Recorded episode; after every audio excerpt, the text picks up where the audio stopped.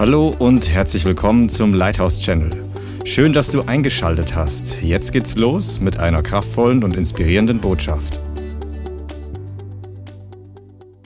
Ich möchte heute ein paar Minuten oder eine, eine Zeit lang nochmal zurückkommen auf das aktuelle Thema, was weltweit, wie ich glaube, für uns Christen extrem wichtig und interessant ist. Ähm, der geistliche Leib Christi, alle wiedergeborenen Menschen sind in einem gewissen Sinn geistlich verbunden mit dem natürlichen Israel. Ich bin zumindest davon überzeugt. Das heißt nicht, dass alle Juden, einfach nur weil sie geboren sind, von einer jüdischen Abstammungslinie gerettet sind. Aber es ist, und da haben wir letzte Woche länger drüber geredet und die letzten zwei Wochen, es ist, Gott hat das Volk der Juden nicht vergessen. Und wir als diejenigen, die hineingepfropft sind in den originalen Ölbaum, haben eine Berufung, diesem Volk beiseite zu stehen. Und es ist kein Zufall, was passiert. Ich habe euch letzte Woche geklärt, wir haben äh, all diese, da kamen wirklich einiges an Spenden zusammen. Ich bin total dankbar und ich soll euch heute auch im Namen von dem Pastor Israel Pochta grüßen und äh, Dankeschön sagen für all diese Gaben. Und er bekommt von vielen Seiten Unterstützung. Äh, wir posten jetzt gleich dann noch einen Link. Wenn du online dabei bist, dann kannst du einen kurzen 5 Minuten Bericht dir später anschauen von dem, was die dort machen. Also das ist eine Gemeinde mit wiedergeborenen messianischen Juden in Ashdod. Ashdod ist, ich weiß nicht genau wie viel, 40, 50 Kilometer maximal von Gaza entfernt. Ist einer der zwei großen Küstenstädten südlich von Tel Aviv. Äh, Ashkelon ist noch näher an Gaza dran. Und Ashkelon, ich denke, das sind circa 15 bis 25 Sekunden von Raketenflugzeit von Ashkelon äh, von Gaza entfernt. So, wenn die Sirene dort geht, in Ashkelon, dann hast du knapp 30 Sekunden Zeit, irgendwas zu suchen und dann schlägt sie ein, wenn sie durchkommt. Die meisten, Gott sei Dank, werden abgefangen, ähm, aber manche kommen durch. Und dort sind Leute, die seit, seit diesem Überfall der Hamas, wir werden uns heute noch ein bisschen damit beschäftigen, weil es eine prophetische Relevanz hat. Aber ich hoffe, dass du, oder ich glaube, dass die meisten mitbekommen haben, was in den letzten Wochen passiert ist. Und ich sage gleich nochmal was dazu. Aber es sind Leute in Ashkelon, die leben jetzt nur noch in den Bunkern, weil es einfach zu gefährlich ist zu schlafen irgendwo im Haus. Äh, da sind mehrere Häuser schon zerbombt worden und Leute ums Leben gekommen. Und diese Leute leben, können, zum Teil können die noch nicht bei mir einkaufen fahren, weil sie vielleicht kein Auto haben. Und, können sie, und für diese Leute haben jetzt diese Partnergemeinde von uns, die machen einen wunderbaren Dienst, einen ganzen Pickup-Truck vollgeladen, Pakete und bringen es zu den Leuten hin, geben ihnen geistliche Unterstützung, natürliche Versorgung, Kissen, manche haben noch nicht mal genügend Kissen, weil am Boden im, im Keller alles schwierig ist. Aber du merkst wirklich, dass die Leute total dankbar sind. Und das ist eine Zeit, wo das Volk Gottes, diejenigen, die einen Bund mit Gott haben, ich rede jetzt nicht nur Israel an sich, sondern die von neuem geboren sind, wirklich benutzt werden, um andere zu segnen. Und ich bin froh, dass wir die Möglichkeit haben, diese Leute zu unterstützen. Amen. Er grüßt euch. Also wie gesagt, die haben auch schwierige Zeit. Ein junger Mann aus seiner Gemeinde ist ums Leben gekommen, weil er in der Armee gedient hat. Ähm, auch das siehst du in ein paar von diesen Videos, wie sie die Beerdigung von diesem durchführen. Aber die Leute haben Hoffnung. Die Eltern waren, glaube ich, eine ganz wichtige Mitarbeiterfamilie mit Ältesten in der Gemeinde und so weiter. Und, äh, aber der Mann, der junge Mann kannte Jeshua. Und er hat seinen Mitsoldaten erzählt von Jeshua. Ich weiß nicht, wie viele da ums Leben gekommen sind, aber soweit ich weiß, und das habe ich vor ein paar Tagen erst gehört, haben die mit sehr wenig Soldaten ausgeharrt. Also das war ja ganz am Anfang, als da tausend Leute, tausend Hamas-Terroristen ausgebrochen sind und sich in 20 oder 30 verschiedene Orte in Israel eingefallen sind, über die Menschen hergefallen sind, Dinge getan, die sich kein Mensch vorstellen kann. Also das ist nicht zu unterscheiden von ISIS. Die haben Leute die Köpfe abgeschnitten, Babys enthauptet, Mütter enthauptet. Das sind Sachen, die kann man sich im Natürlichen nicht vorstellen. Und die waren da zum Teil als irgendwo als erste Truppe und hatten nur 10 oder 20 Leute, aber es sind 100 Leuten gegenüber gestanden und die haben acht Stunden lang gegen die gekämpft und dann ist er gefallen. Aber es ist trotzdem ein Segen, dass er Jesus gekannt hat. Dass er weiß, wo er hingeht. Und viele in dieser Zeit wissen nicht, wo sie hingehen. Und es ist Zeit von großem Durcheinander, geistlich, von Verwirrung, von Angst, von, ich sage, einer Atmosphäre, die ich seit Jahren oder vielleicht noch nie in dieser Art, in, mit diesem Thema in Deutschland gesehen habe. Und ich möchte mit euch eine etwas die Entwicklung betrachten, die wirklich teilweise bedenklich ist für unsere Gesellschaft im Zusammenhang mit dem, was wir sehen, dass Juden verfolgt werden, nur aus dem Zweck, weil sie dort leben und weil sie Juden sind. Und ich möchte mir diese Zeit heute, die erste Hälfte der Predigt vielleicht nehmen, und das in einer christlichen freien Gemeinde deutlich in den Mittelpunkt stellen. Wisst ihr, das ist wichtig. Auch wenn es dich heute vielleicht nicht berührt, also persönlich betrifft, meine ich. Berühren, glaube ich, tut es fast alle. Aber persönlich betrifft, im Dritten Reich haben die christlichen Gemeinden viel zu sehr geschwiegen. Ist euch das klar? Die haben damals aber auch nicht gedacht, sie tun zu wenig. Die haben alles Mögliche gedacht. Die hatten zum Teil noch weniger Informationen wie wir heute. Da gab es kein Internet. Da waren die Medien sehr kontrolliert in Deutschland. Trotzdem konnte man wissen, dass das, was passiert, nicht in Ordnung ist. Zumindest in den späteren Jahren. Ich glaube, dass da fast niemand ohne Verantwortung war damals. Im Allgemeinen, ja? Ich sage nicht, dass jeder verantwortlich war für das, was im KZ passiert ist. Aber jeder war schuldig, wenn er seine Stimme nicht erhoben hat. Lasst uns als Christen in diesen Tagen nicht in die gleiche Falle tappen. Wir sind nicht vor einer ich soll mal sagen, es, es ist nicht wie Nazi-Deutschland, aber die gleichen Spirits, die vor 70, 80 Jahren gewirkt haben, erheben ihre Köpfe neu und in einer erschreckenden Deutlichkeit. Und ich möchte mir die Zeit nehmen und als Gemeinde hoffe ich, dass ihr mit eurem Herzen zuhört und nicht nur, weil ihr jetzt gerade predigt ist. Okay? Aber es war eine erstaunliche Sache. Das ist übrigens die Kurzbotschaft, die ich letzten Dienstag fast sagen wollte. Könnt ihr euch erinnern? Einige waren da. Und dann dachte ich mir, oh, der Flow ist ganz was anderes. Und die Bianca hat eine super Predigt gehabt, gesagt, okay, wir verschieben das. Und ich hatte aber das am Montag und am Dienstag teilweise schon am Herzen. Und am Mittwoch ist was Erstaunliches passiert.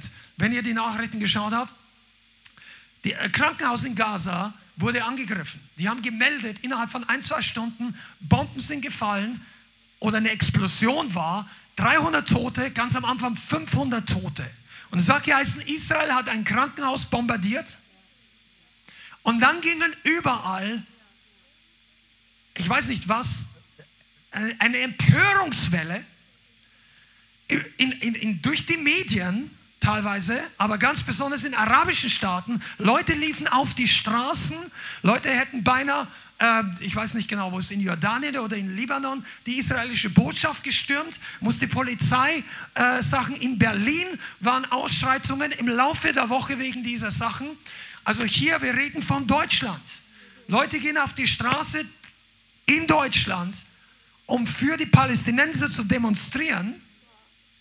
Und dazu gibt es ein gutes äh, Verfassungsrecht, dass man demonstrieren darf, aber nicht in dieser Art und Weise, dass du Autos anzündest, Polizisten verletzt, die haben aus der Straße einen Gewaltakt gemacht. Und eine Schlagzeile hieß, wir machen aus Berlin Gaza. Die Leute waren hochgradig entzündet durch diese Information. Wir leben in den letzten fünf bis zehn Tagen, dass Judenhass auf deutschen Straßen sichtbar wird.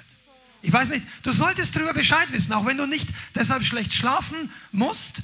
Aber es sind Fahnen, israelische Fahnen wurden zerrissen, runtergeholt von öffentlichen Fahnenstangen, auch ich glaube in Wiesbaden bin ich ganz sicher, aber in Augsburg und verbrannt. Israel, das, was du nur aus dem Mittleren Osten siehst, das ist nicht gut für Deutschland. Versteht ihr, wir, wir können da nicht einfach zuschauen und diese Sache mit diesem Recht, ich möchte noch mal kurz darauf eingehen, was da wirklich passiert ist. Es könnte sein, dass manche Leute das nicht wissen. Wie gesagt, Terroristen sind ausgebrochen aus diesem Gaza-Bereich. Und die haben wirklich absichtlich Zivilisten angegriffen. Das war nicht einfach eine äh, Armee gegen Armee, sondern sie haben absichtlich Schulen, Kindergärten, kranke, alte Leute getargetet, heißt es auf Deutsch, als Ziel gesetzt. Die Leute haben Beschreibungen von, man würde sagen, militärischen Schlachtanweisungen, Schlachtplänen gefunden. Wo in dem Kibbutz sind die und die, wo findest du die Schuhe? Dann haben sie, das ist unvorstellbar, was da zurzeit passiert. Aber die Leute schweigen darüber, die Medien berichten nicht ganz darüber. Und ich möchte heute ein bisschen darüber reden, was ich glaube, teilweise, was geistlich dahinter steckt. Wir haben gehört von, von einem Kibbutz, da wurden 40 Babys enthauptet, oder Dutzende zumindest, auch zum Teil Frauen. Die haben Leute gefunden, da, da haben sie der Frau in den Kopf geschossen, man weiß nicht, ob vorher oder nachher, den Bauch aufgeschlitzt. Sorry, dass ich so sagen muss, aber im Dritten Reich hat sich auch keiner dafür geschämt, dass es passiert ist. Haben das Kind nochmal erstochen. Das ist absolut barbarisch. Und für sowas gibt es keine Entschuldigung. Also ich sage mal keine Rechtfertigung. Und hier komme ich auf einen Punkt, wo ich glaube, dass dieses Handeln, dieses Spirit, das war, die Juden sagen das, das, das Land, der Staat Israel sagt, das war der dunkelste Tag seit dem Holocaust. Noch nie kamen so viele Juden an einem Tag ums Leben und noch erst recht nicht. Es gab Kriege, aber in den bisherigen Kriegen, Unabhängigkeitskrieg, Sechstagekrieg 1967, 1973, Yom Kippur-Krieg, der fast auf den Tag genau 50 Jahre vergangen ist. Und die Araber haben sich diesen Tag ausgesucht. 50 Jahre nach dem Yom Kippur-Krieg 1973, 2023.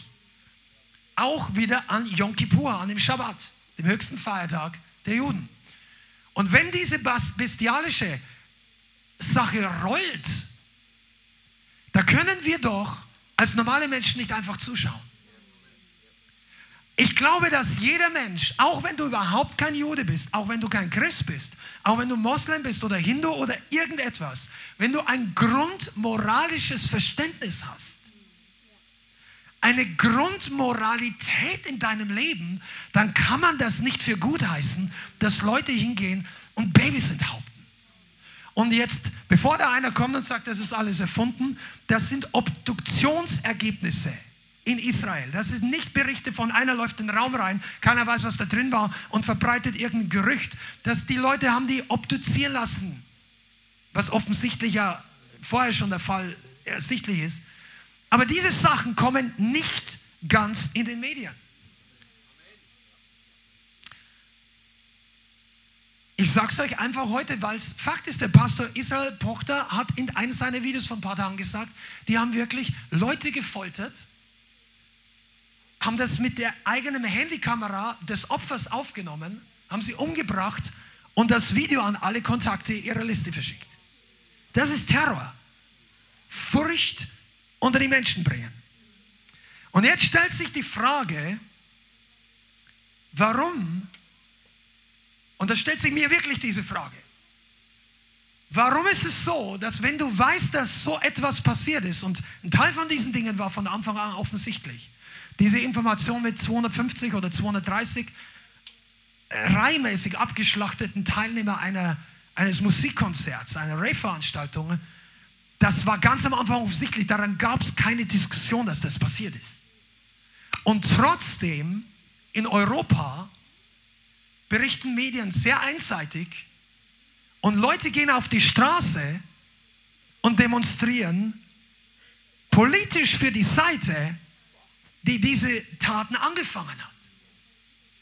Wie kann das sein? Und ich sage euch, ein Grund ist, weil hier weltweit wirklich ein Geist der Manipulation am Werk ist. Ein Geist der Täuschung. Etwas, was die Wahrheit vernebelt. Und ich möchte heute ein bisschen darüber sprechen, weil das wichtig ist. Das ist nicht nur für uns wichtig als Christen, damit wir den Nahostkonflikt beurteilen. Da kann auch jeder seine eigene persönliche Einschätzung sich entwickeln. Absolut. Und das heißt auch nicht, dass jeder Christ zu allem Ja und Amen sagen muss, was der Staat Israel seit 50 Jahren macht. Das ist nicht so. Vielleicht kommen wir nachher ein bisschen im Detail drauf. Aber es ist trotzdem so, dass hier ein Spirit wirkt, und ich nehme ein bisschen was voraus, der nicht, das hat nicht nur mal was mit dem Volk der Juden und Israel zu tun. Und wir müssen verstehen, dass hier ein Geist der Manipulation am Werk ist.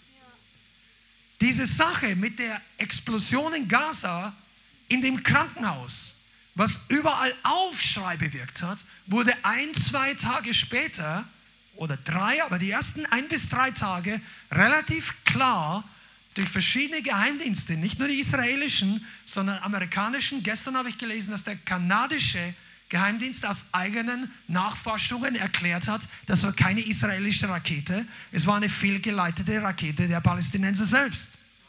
Das heißt, sie haben sich selber ihre eigenen Leute getroffen, natürlich aus Versehen, aber die Toten, und es waren auch keine 300 Toten, sondern Parkplatz und ein paar Nebengebäude. Es sind Leute ums Leben gekommen. Jeder einzelne Tote ist extrem bedauerlich, keine Frage.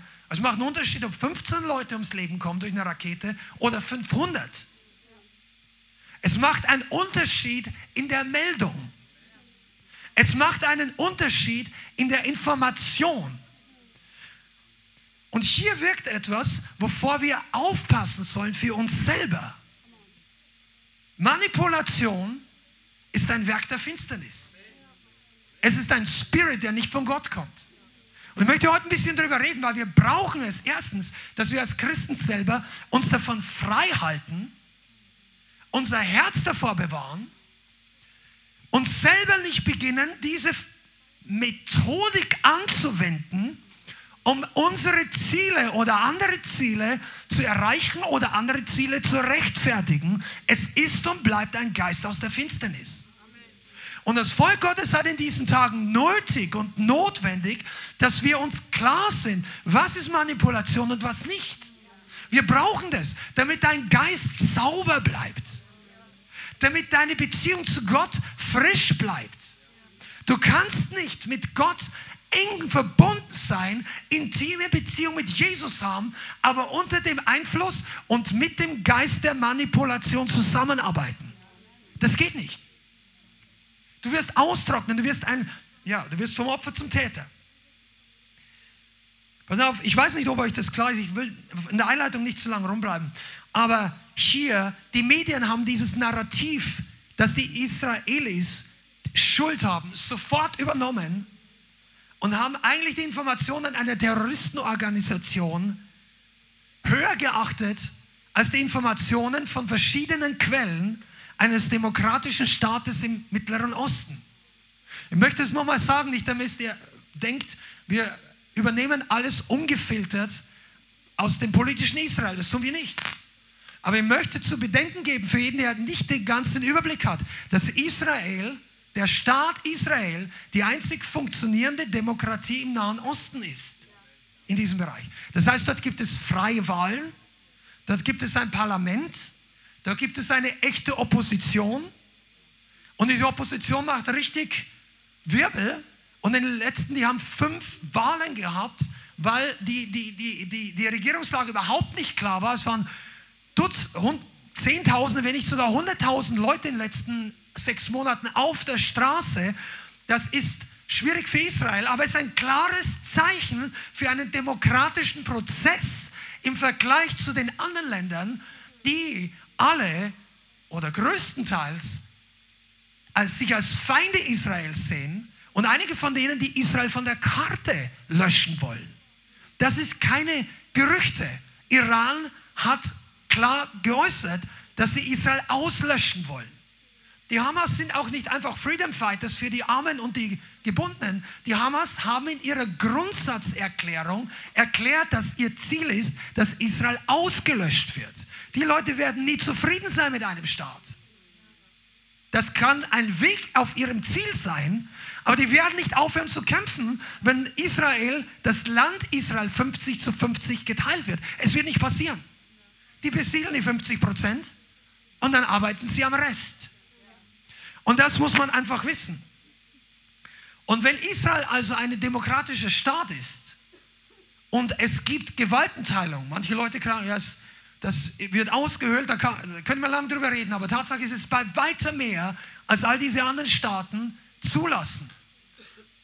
Und hier ist es wichtig, dass wir nüchtern sind. Du, kann, du solltest Informationen von der einen der anderen Seite nicht einfach gleich aufwägen, sondern nach anderen Quellen suchen. Such dir Quellen oder auch mal Leute, die dort vor Ort sind. Schau mal nach, was die posten. Christen, denen du glaubst, denen du vertraust, die aus eigener Erfahrung gewisse Dinge wissen, okay? Und hier ist massive Manipulation am Werk. Ich möchte ein paar Worte über Manipulation sagen, okay? Manipulation funktioniert nur, wenn der, der manipuliert wird, wird nicht merkt, dass er manipuliert wird. Und das kannst du jetzt übertragen, nicht nur auf politische Sachen, sondern auf unser ganzes Leben. Und wir sprechen heute über verschiedene Anwendungen. Es gibt Medienmanipulation, es gibt politische Dinge, es gibt im Privatleben viele Situationen. Einige von uns, unseren Familien, haben erlebt, dass Manipulation in unseren Familien, in unserem Leben zum gewissen Zeitpunkt eine große Rolle gespielt hat. Entweder wurdest du Opfer von Manipulation, Manipulation oder du hast erkannt, du warst Täter oder beides oder du hast es einfach mitbekommen. Arbeitsplätze, Familien, Gesellschaft. Dieses Thema, das ist ein Grundthema. Und das funktioniert nur, wenn wir es nicht durchschauen. Deshalb ist wichtig, es sollen zwei Dinge im Verborgenen bleiben bei Manipulation. Einmal Informationen, Fakten oder die andere Seite, die dir eine Person nicht erzählen möchte. Also Sachen, die du nicht ganz wissen sollst, damit deine Entscheidung so getroffen wird, wie die Person, die manipuliert möchte. Informationen werden zurückgehalten. Sachen werden nicht ganz erzählt. Immer wenn du spürst, du solltest, du darfst was nicht wissen, was dich aber eigentlich legal was angehen würde, solltest du hellhörig werden. Manche Christen sind viel zu naiv. Das heißt, du musst nicht den, den Kontostand deines Banknachbars und deines Bruders, der Schwester hier wissen, weil es gibt Privatsphäre, okay? Ist total okay. Dein Nachbar muss dir nicht alles erklären. Aber es gibt Dinge, die uns was angehen. Insbesondere öffentliche Dinge. Und wenn jemand versucht, etwas zu verbergen, dann sollten wir genau hinhören. Weil es kann sein, dass hier Manipulation am Werk ist. Und das solltest du nicht haben wollen. Und warum komme ich später dazu? Aber ich, das ist schon mal im Vorausschauend. Sei nicht passiv. Amen. Sagen wir deinem Nachbarn, sei nicht passiv. Es sollen Dinge im Verborgenen bleiben. Das zweite ist die Motive und die Agenda, warum du beeinflusst werden sollst. Jemand, der jemand anders manipuliert, ob das jetzt eine Einzelperson ist, eine Seite, eine politische Gruppe, Medien, was auch immer, die wollen im Normalfall ihre Motive verborgen halten. Die Motive, warum sie das tun. Du sollst glauben, es ist nur zu deinem Besten. Oder es ist keine andere Möglichkeit. Kennt ihr das? Alternativlos. Wir müssen alle in die Richtung laufen. Links ist alternativlos, jetzt müssen wir alle in die Richtung. Das kann auch manipulativ sein, weil vielleicht ist es nicht so. Wann immer dir das eigene Denken verboten wird, solltest du auch genau hinhören. Ich weiß nicht zu viel in der Vergangenheit rumkramen, aber einige von euch wissen, was ich meine. Pass auf, ich gehe mal kurz ein paar Sachen durch. Typische Manipulationsmethoden sind, dass Menschen Informationen unterdrücken wollen. Du sollst das nicht wissen. Das soll nicht rankommen.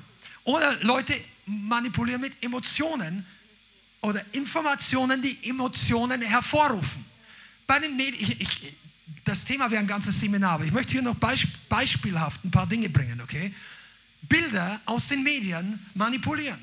Wenn du einen Konflikt zwischen zwei Ländern hast oder wie in Israel zwischen zwei Völkern, zwischen zwei Ideologien, teilweise auch zwischen religiösen und säkularen Ideologie, dann, wenn du von der einen Seite blutende, leidende Kinder bringst und von der anderen Seite Soldaten, Flugzeuge und Bomben, dann ist beides grundsätzlich nicht falsch, aber es prägt. Es hat eine unausgesprochene Wirkung. Deine Emotionen, deine Sympathie, dein Mitgefühl wird erregt für die eine Seite, während bei der anderen Seite die Sachinformationen, die unausgesprochene Information rüberkommt, die greifen da hart durch und so weiter. Auch die Reihenfolge der Informationen in den Medien spielt eine große Rolle. Ich halte es für extrem bedenklich und fast schon eine Schande, dass der Haupt, heute lassen wir ein paar Sachen raus, normalerweise machen wir nicht ganz so, aber die, die Hauptmedien, für die wir Zwangsgebühren bezahlen, ARD und ZDF, am ersten Tag, als dieses Massaker stattgefunden hat und du konntest es im Internet für viele Stunden lesen, da ist ein Überfall, da sterben gerade, da waren die Berichte raus, 200 Tote, das ist ja nach, stündlich nach oben gegangen. Aber das war schon draußen und das war bestätigt und das haben ausländische Medien schon gebracht. Aber ZDF und ARD hatten nichts gebracht und lange gewartet, wahrscheinlich so lange, bis irgendwann mal eine Information kam, dass Israel zurückgeschlagen hat, was sie ja normalerweise immer tun. Und hier musst du auch wissen, und ich will dich jetzt nicht verurteilen, aber es ist kein Geheimnis, dass viele Medien nicht objektiv im Sinne der beiden Seiten berichten. Und das sagen wir nicht, weil wir Christen sind, sondern weil wir lang genug gelebt haben, dass ich die Fernsehnachrichten kenne. Das war vor 20 Jahren nicht ganz so. Im Bereich Israel war es schon immer eingefärbt, aber die Medien haben sich verändert. Aber ich will heute nicht über die Medien schwerpunktmäßig reden. Aber wenn Motiv, die Motive sind ja, dass, du, dass, dass der eine, der schlecht dastehen soll, nicht so gut wegkommt. Und derjenige, der gut dastehen soll, nicht so schlecht wegkommt. Verstehst du, was ich meine? Das betrifft nicht nur die Araber und Israelis. Das betrifft alles Mögliche. Das betrifft politische Parteien, rechts, links. Das betrifft Völker. Das betrifft weltpolitische Sachen. Das betrifft sehr viele Sachen. Klimapolitische Dinge. In all diesen Dingen, ich will jetzt gar nicht so sehr in Politik gehen, aber du solltest dir angewöhnen, zu überlegen, was ist die Agenda und welche Informationen kommen durch und was soll ich nicht wissen. Mach dir mal Gedanken, was du aus bestimmten Quellen niemals an Informationen kriegen würdest und dann überleg dir mal, warum. Und dann kann es sein, dass du auf eine, eine, eine gute Schlussfolgerung kommst. Okay, weitere Geschichten. Ich sage jetzt einfach mal nur heute, um ein paar Sachen abzuhaken. In der ganzen Medienwelt oder wenn es um Information geht, haben sie in den letzten Jahren die Begrifflichkeit Framing gebildet. Framing ist der Begriff, ein, ich weiß noch gar nicht, aus, aus Informationstechnologie, um bestimmte Begriffe oder Vorgehensweisen zu definieren. Bestimmte Begriffe werden negativ besetzt und diese Begriffe werden benutzt. Der Begriff Besatzer in Bezug auf Israel, ich nehme jetzt mal das Beispiel, wir könnten andere Beispiele bringen. Du kannst es auf Corona, du kannst es auf Klima, äh, auf, auf Rechte, auf Linke, da gibt es überall bestimmte Begriffe, okay? Selbst auf sexuelle Orientierung und so weiter. Aber in Bezug auf Israel, Besatzer, Apartheidstaat, Freiluftgefängnis, das sind Begriffe, die benutzt werden, um, die eines, um, um negative Emotionen, Assoziationen damit zu vermitteln und bei den, die drüber lesen, die drüber nachdenken, sie in eine bestimmte Richtung zu lenken. Oder wenn Terrorattacke unter Anführungszeichen gesetzt wird, obwohl die Leute schon alle tot sind, das ist nicht neutral. Versteht ihr? Und du solltest als Leser und die meisten von euch als Bezahler von diesen Anstalten, du darfst eine Meinung dazu haben. Sage ich heute einfach mal. Deine Meinung kannst du dir selber bilden. Aber wisst ihr, warum wir heute darüber reden, obwohl das in der ersten Hälfte der Predigt nicht alles jetzt aus der Bibel ist, sondern einfach aus gesundem Menschenverstand. Weil in der Vergangenheit die Christen zu naiv waren und manche von diesen Dingen im Dritten Reich nicht passiert werden, wenn die Leute mehr Verantwortung übernommen hätten für das, was passiert und nicht sagen, das geht mich nichts an. Ich war das nicht. Ja, ich habe die Juden nicht deportiert. Ja, stimmt. Aber das haben eine Million Leute auch gesagt. Aber die 10.000, die es gemacht hätten, haben, hätten es gar nicht tun können, wenn die eine Million nicht geschwiegen hätte. Deshalb ist es keine Option für uns Christen zu schweigen, wenn israelische Flaggen verbrannt werden. Und ehrlich, wenn die gleiche moralische Maßstäbe an eine andere Religion, an eine andere Minderheit ausgeübt worden wäre, die jetzt im Christentum oder mit der wir biblisch nicht so viele Connection-Punkte hätten, dann wäre es auch richtig, sich für diese Leute einzusetzen. Es sollten auch keine Hindus verfolgt werden. Es sollten auch keine Atheisten verfolgt werden. Versteht ihr, was ich meine? Es sollte, es sollte keiner gegen die Menschenrechte in dieser Art aber es ist wichtig, die Stimme zu erheben. Und warum? Das macht für mich keinen Sinn am Anfang. Zu sagen, hier werden Leute abgeschlachtet. Die ersten, die gelitten haben, waren die Juden, die Israelis. Aber die größten Demonstrationen waren für die anderen. Woher kommt es? Das ist die Folge von jahrelanger Informationspolitik und Manipulation und noch mehr. Okay? Dann dieser manipulative Spirit ist zusätzlich noch Geist der Einschüchterung, moralische Aburteilung. Ich möchte da nicht zu viel drauf eingehen, weil da wäre wirklich eine große Sache, die man darüber reden kann. Aber mal kurz, es kommt in den letzten Jahren immer mehr dazu, dass bei bestimmten politischen Themen ein hoher moralischer Maßstab angesetzt wird, ohne dass es nötig wäre. Ob du Fleisch isst oder nicht, ist keine moralische Entscheidung. Du bist moralisch nicht schlechter, wenn du Fleisch isst. Das ist meine feste Überzeugung. Aber die Leute, die nicht Fleisch essen wollen, die gerne, äh, mach das, wenn das deine Entscheidung ist. Und früher gab es halt einfach die Vegetarier, die Veganer, Veganer kannte ich früher nicht so sehr, jetzt vor 10, 20 Jahren, aber gab es bestimmt auch. Aber inzwischen ist diese Debatte und viele andere sehr moralisierend. Du bist kein schlechter Mensch, nur weil du eine andere Meinung hast als jemand anders. Das ist wichtig zu verstehen, weil das ist ein Manipulationstool. Über Sachthemen übertrieben zu moralisieren, obwohl es nicht, nicht angebracht ist.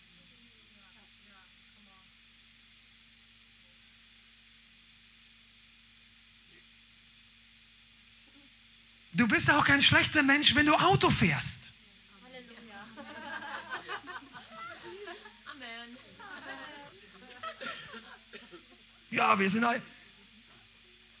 Pass auf, ich, ich erkenne die Notwendigkeit definitiv, dass die Menschheit ihre Technologien weiterentwickeln muss, damit die Umwelt weniger belastet wird. Keine Frage. Keine Frage, okay? Und ich möchte jetzt hier nicht zu stark ins politische Thema reingehen. Aber diese, dieses Verständnis, dass Deutschland, ich weiß es nicht, ich habe die Zahlen noch nicht mal im Kopf, aber weit unter 1% Beitrag leistet für, sagen wir mal, sagen wir mal Luftverschmutzung durch Individualverkehr. Also Autos, so, nimm die Lastwagen noch mit rein.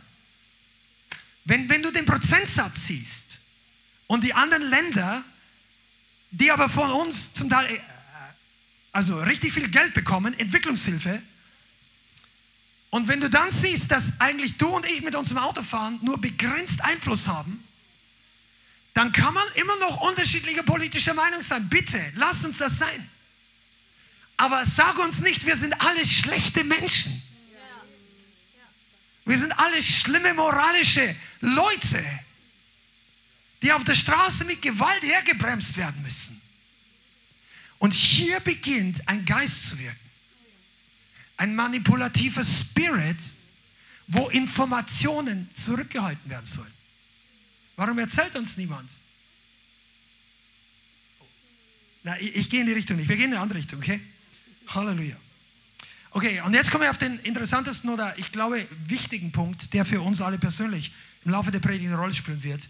Ein, ein Kennzeichen von Manipulation, diesen Spirit, ist Täter- und Opferumkehr. Und das ist ein sehr wichtiger Punkt. Und dazu möchte ich jetzt einfach mal in die Bibel reingehen. Schlag mal auf erste Buch, erster Könige. Erster Könige, Kapitel 21.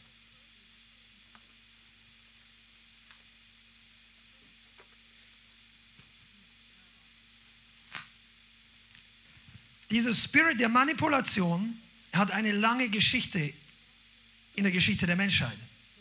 Und in der Bibel taucht er besonders deutlich in einer Generation auf, wo der König, die geistlichen Leiter und die natürlichen Leiter weit abgefallen sind.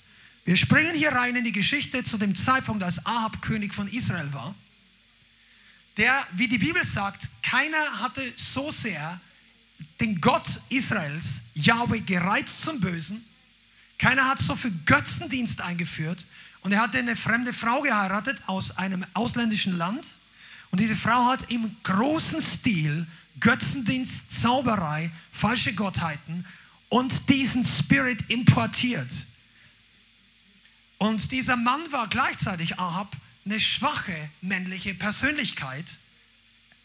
Deshalb spricht man oft auch von einem Ahab-Verhalten oder Ahab-Spirit. Er war nicht mit Rückgrat, und wir werden es gleich mal lesen, Vers, Kapitel 21, Vers 1. 1. Könige 21, Vers 1. Und es geschah nach diesen Ereignissen, Naboth, der Jesraeliter, hatte einen Weinberg in Jesrael. Und zwar gleich neben dem Palast Ahabs des Königs von Samaria. Und Ahab redet zu Naboth und sagt mir, gib mir deinen Weinberg. Er soll mein Gemüsegarten werden. Denn er ist nahe bei meinem Haus. Ich gebe dir dafür einen besseren Weinberg als den hier. Oder wenn es besser ist in deinen Augen, gebe ich dir Geld als Kaufpreis für ihn. Aber Naboth sagte zu Ahab, das lasse der Herr fern von mir sein, dass ich das Erbe meiner Väter verkaufe. Kurze Erklärung als Einschub. Gott wollte im Alten Testament, dass das Erbe bei den Familien bleibt. Das war ein Gebot seit Mose oder seit der Landnahme. Verkaufe nicht das Erbe, verkaufe nicht das Land, was deiner Familie, deinem Stamm zugeteilt wurde. Deshalb sagt dieser Mann nicht einfach nur, ich möchte nicht verkaufen, sondern er sagt, das lasse der Herr fern von mir sein. Es war also das Gebot Gottes, was Naboth hier beachtet hat. Und jetzt Vers 4.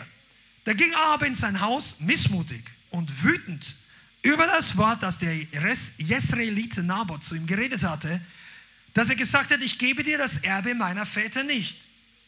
Und er legte sich auf sein Bett und wandte sein Gewicht, Gesicht ab und aß nichts. Okay, nur damit du mal weißt, dass der König des ganzen Landes, der möchte den, das Nachbargrundstück kaufen, weil er einen Gemüsegarten will. Hier geht es nicht um sein Leben oder um das Leben des Volkes. Er möchte einen Gemüsegarten. Und weil er den Gemüsegarten nicht bekommt, legt er sich ins Bett. Manche übersetzen sagen, er dreht sich zur Wand und schmollt und isst nichts. Das zeigt dir teilweise, was für ein Charakter Ahab war. Er war auch nicht unbedingt stark, weil er, der war gottlos. Aber wenn er eine starke Persönlichkeit gewesen wäre, hätte er ihn einfach umgebracht und sagt, ich nehme das. Das wollte er nicht. Ahab hatte manchmal erstaunlich viel Gewissen. Das kannst du lesen. Aber er war trotzdem hochgradig korrumpiert in seinem Herzen. Nun, jetzt hat er noch eine Frau gehabt. Und jetzt geht die Geschichte los. Vers 5. Da kam seine Frau Isabel zu ihm hinein und sagte, Warum denn ist dein Geist missmutig und warum isst du nichts? Er sagte, weil ich zu dem Jesraeliten Naboth geredet und ihm gesagt habe, gib mir deinen Weinberg. Für Geld oder wenn es dir gefällt, will ich dir stattdessen einen anderen Weinberg geben. Er aber sagte, ich gebe dir meinen Weinberg nicht. Da sagte seine Frau Isabel zu ihm, du, du übst doch jetzt das, die Königsherrschaft über Israel auf. Steh auf und iss, lass dein Herz fröhlich sein, ich werde dir den Weinberg des Jesraelites Nabots geben. Und jetzt für genau zu was hier passiert, ist sehr interessant. Dann schrieb sie Briefe, Vers 8, im Namen Ahabs, siegelte sie mit seinem Siegel und sandte die Briefe an die Ältesten und die Vornehmen, die mit Naboth zusammen in seiner Stadt wohnten.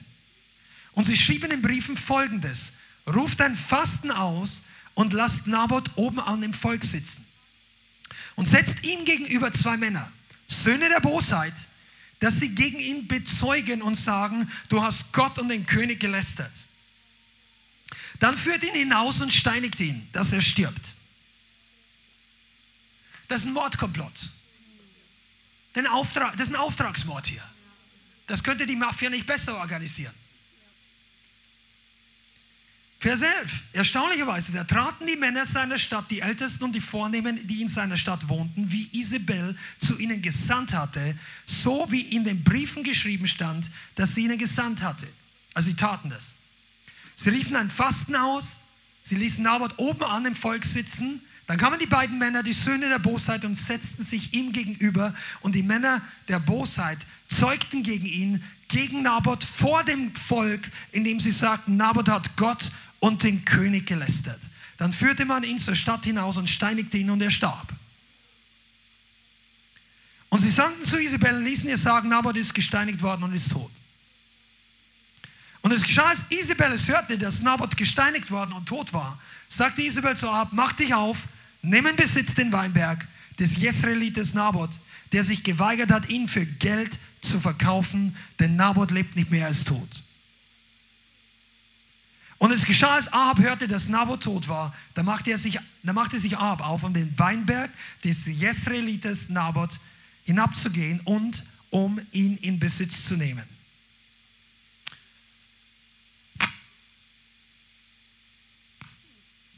Und in Vers 17 geht es weiter.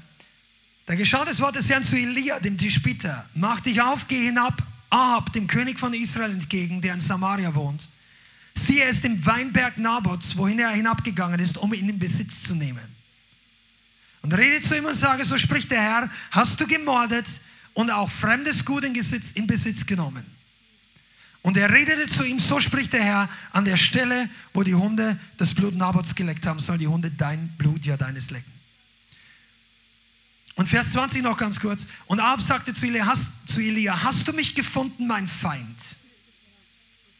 Und er sagte, ich habe dich gefunden, weil du dich verkauft hast, um zu tun, was böse ist in den Augen des Herrn.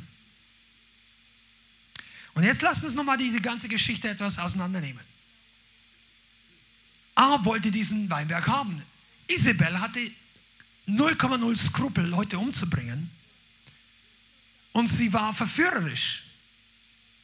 Aber Isabel war nicht der König. Das war die Frau. Und zum damaligen Zeitpunkt, sie hatte da nicht einfach was zu sagen. Sie braucht die Autorität Ahabs. Und was nimmt sie? Seinen Siegelring. Sie nimmt seine Autorität und schreibt Briefe in seinem Namen. Und die Ältesten waren genauso korrupt. Die waren zwar nicht, dass sie, also sie haben das nicht erfunden, aber die haben sich nicht zur Wehr gesetzt. Die haben nicht gesagt, das machen wir nicht. Wahrscheinlich hatten sie Angst um ihr Leben, weil Israel, Isabel vorher schon widersprüchliche ermordet hat. Du kannst die Bibel lesen. Der große Kontext ist, dass zu diesem Zeitpunkt Isabel schon die Propheten Jahwes ausgerottet hatte, beziehungsweise sie verfolgt hatte, um alle Gläubigen und insbesondere die Propheten zu ermorden.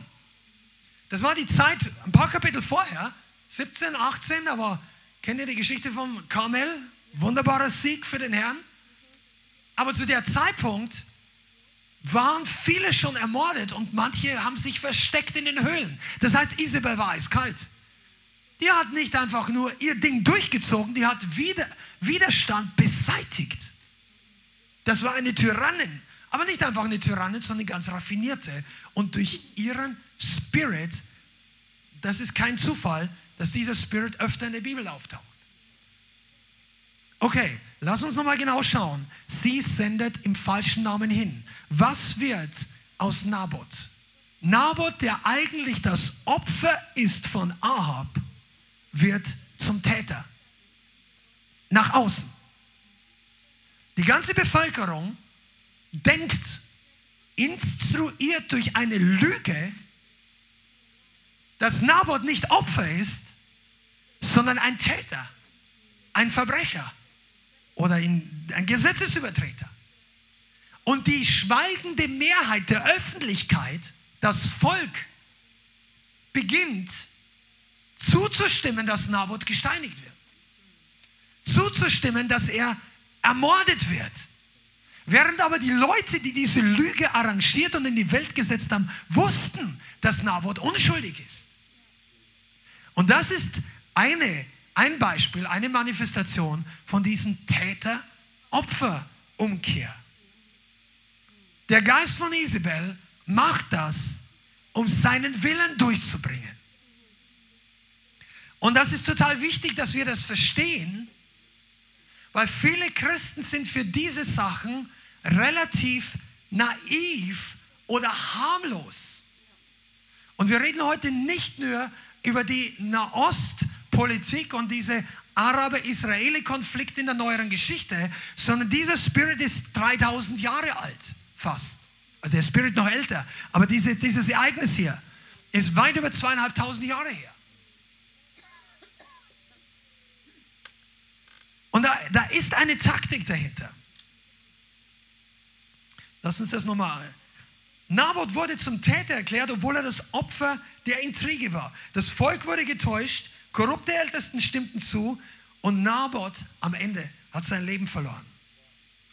Der Spirit Isabels wird versuchen, deinen Ruf, deinen Einfluss und dein Umfeld so negativ zu beeinflussen, dass du als Täter dastehst.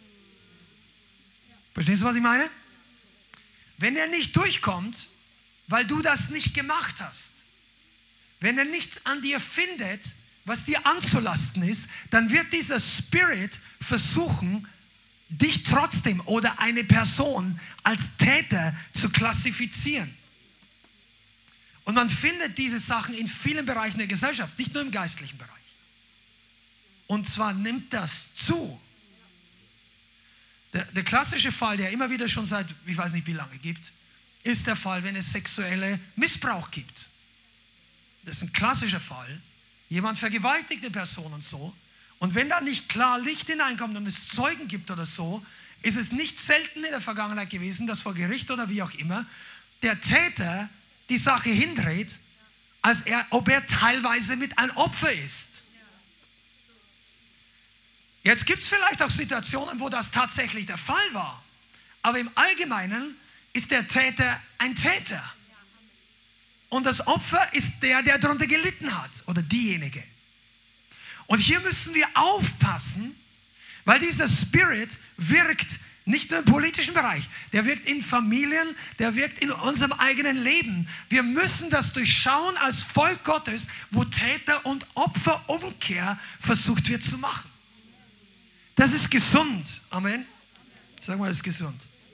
Er ist wirklich gesund. Das geht noch weiter. Ich habe, das geht in Bereiche rein, wo es über sexuelle Orientierung geht. Das geht in Bereiche rein, wo es um Kindererziehung geht. Nur mal als Beispiel. Es kann dir total passieren, dass wenn eine, ich erfinde jetzt einen Fall, wenn eine Person, eine Mutter mit ihrem kleinen Kind zum Einkaufen geht und das Kind macht ein Trara, wälzt sich auf den Boden, sagt, ich will aber diese Süßigkeiten jetzt, nein, ah, ah, du bist schlimm und so. Und es macht einen riesen Aufstand. Und dann sagt aber die Mutter, komm, steh auf, wir, wir gehen jetzt nach Hause. Wenn du dich so fällst, kriegst du es erst recht nicht. Und lässt den einfach mal auf die Seite, holt die anderen Sachen. Der macht sein Theater, nachher nimmt ihn hoch, setzt meinetwegen in den Kinderwagen oder wo auch immer rein, geht nach draußen und der ist immer noch nicht glücklich, das kannst du hören. Und wenn sich dann andere Leute umdrehen und sagen, oh, eine Rabenmutter, dann ist das Täter- und Opferumkehr. Ja.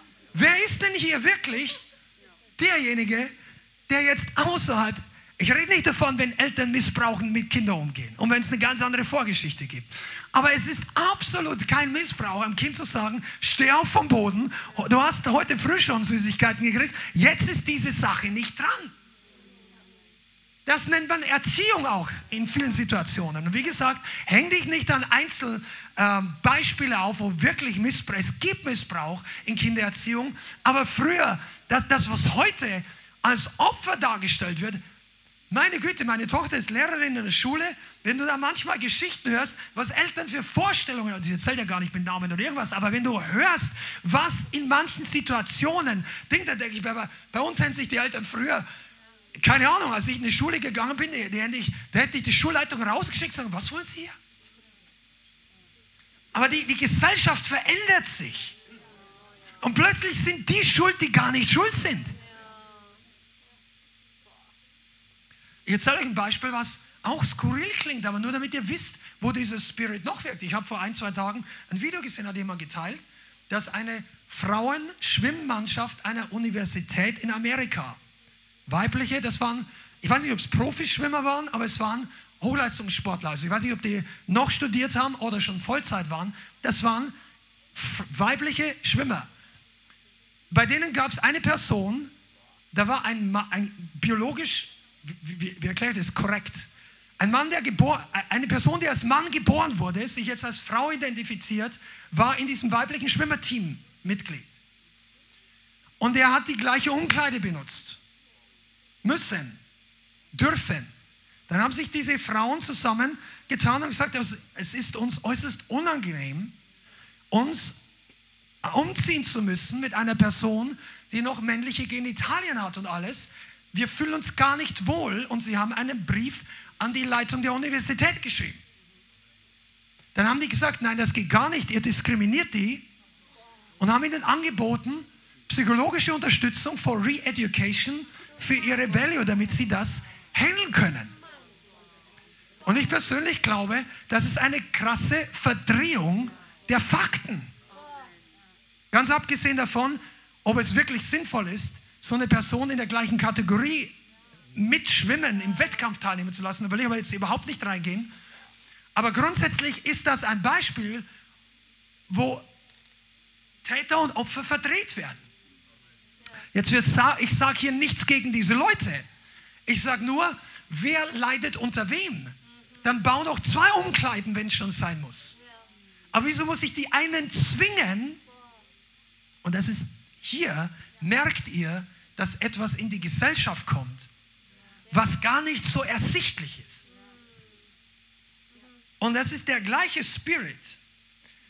Also grundsätzlich im Großen. Ich gehe noch mal ein bisschen weiter, weil einige von uns das noch nicht gehört haben. Der Geist von Isabel ignoriert Autoritäten. Und das ist wichtig zu verstehen. Wenn es um Täter-Opfer-Verdrehung geht, er ignoriert Autoritäten.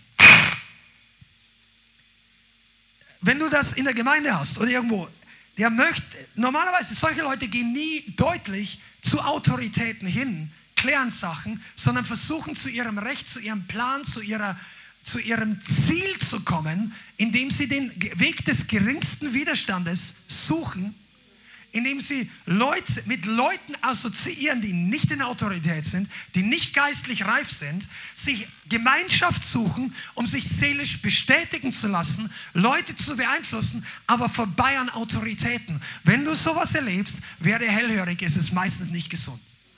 Du kannst darauf eingehen. Wenn jemand klar Jesus nachfolgen will, hat er kein Problem mit göttlichen Autoritäten. Das kann sein, dass unser Fleisch das nicht möchte. Auch was Menschen uns sagen. Aber wenn Gott, Gott hat Autoritäten eingesetzt. Der höchste ist Jesus. Der Vater hat Jesus eingesetzt. Eines Tages müssen wir alle vor Jesus erscheinen. Als Jesus in den Himmel aufgefahren ist, hat er den Heiligen Geist gesandt. Der Heilige Geist ist auch eine Autorität. Aber er hat auch in die Gemeinde, er hat die Gemeinde als solches gesetzt auf der Erde. Hüte dich vor Lehren und Leuten, die sagen, wir sind alle Geschwister, wir sind alle der Leib Christi, was richtig ist. Und deshalb, ich ordne mich Jesus unter und sonst niemand. Das ist nicht das biblische Konzept von neutestamentlicher Gemeinde.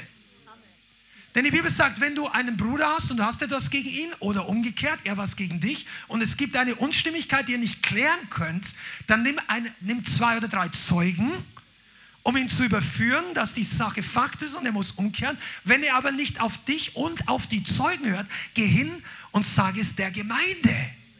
Das ist nicht die universelle Gemeinde im Internet.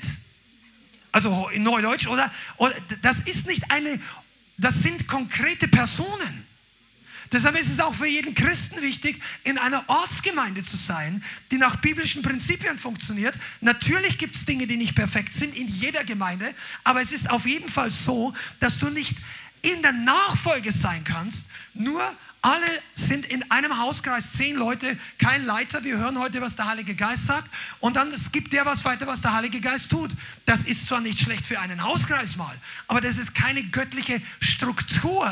Weil was ist, wenn der eine, eine sagt dem Heiligen Geist, heute beten wir für das, der andere sagt dem Heiligen Geist, der, der andere sagt, der Heilige Geist würde dem anderen sagen, ja du, ich habe gestern von einer anderen Frau geträumt, ich verlasse jetzt meine Frau. Der andere sagt, der Heilige Geist sagt mir, ich soll zwei Frauen heiraten. Und der andere sagt, ihr seid alle vom Teufel. Und dann ist Chaos. Sagt er, das gibt es auch in Gemeinden, das stimmt. Aber dort zieht Gott den Leiter zur Rechenschaft. Und das ist viele nicht verstehen. Ja, es gibt so viele schlimme Gemeinden, so viele schlimme Autoritäten. Ja, aber weißt du, der kommt nicht damit durch. Und das ist, was viele nicht verstehen. Viele glauben, dass wenn sie sich unterordnen und der Leiter macht was falsch, dann ist ihr Leben im Eimer. Dann, dann, dann bin ich Opfer. Oh, come on, jetzt, jetzt Heiliger Geist kriegt die Kurve schon. Dann bin ich Opfer. Und Gott sagt, du bist nicht Opfer, du bist nur nicht Täter. Weil du bist in Unterordnung. Gott kann dich aus dem schlimmsten Schlamassel rausholen. Der macht das übernatürlich. Studier das Leben Davids. Ich glaube, keiner von uns wurde so missbraucht von seinem geistlichen Leiter. Ich kenne nicht jeden, aber ich gehe mal davon aus, wie David von Saul.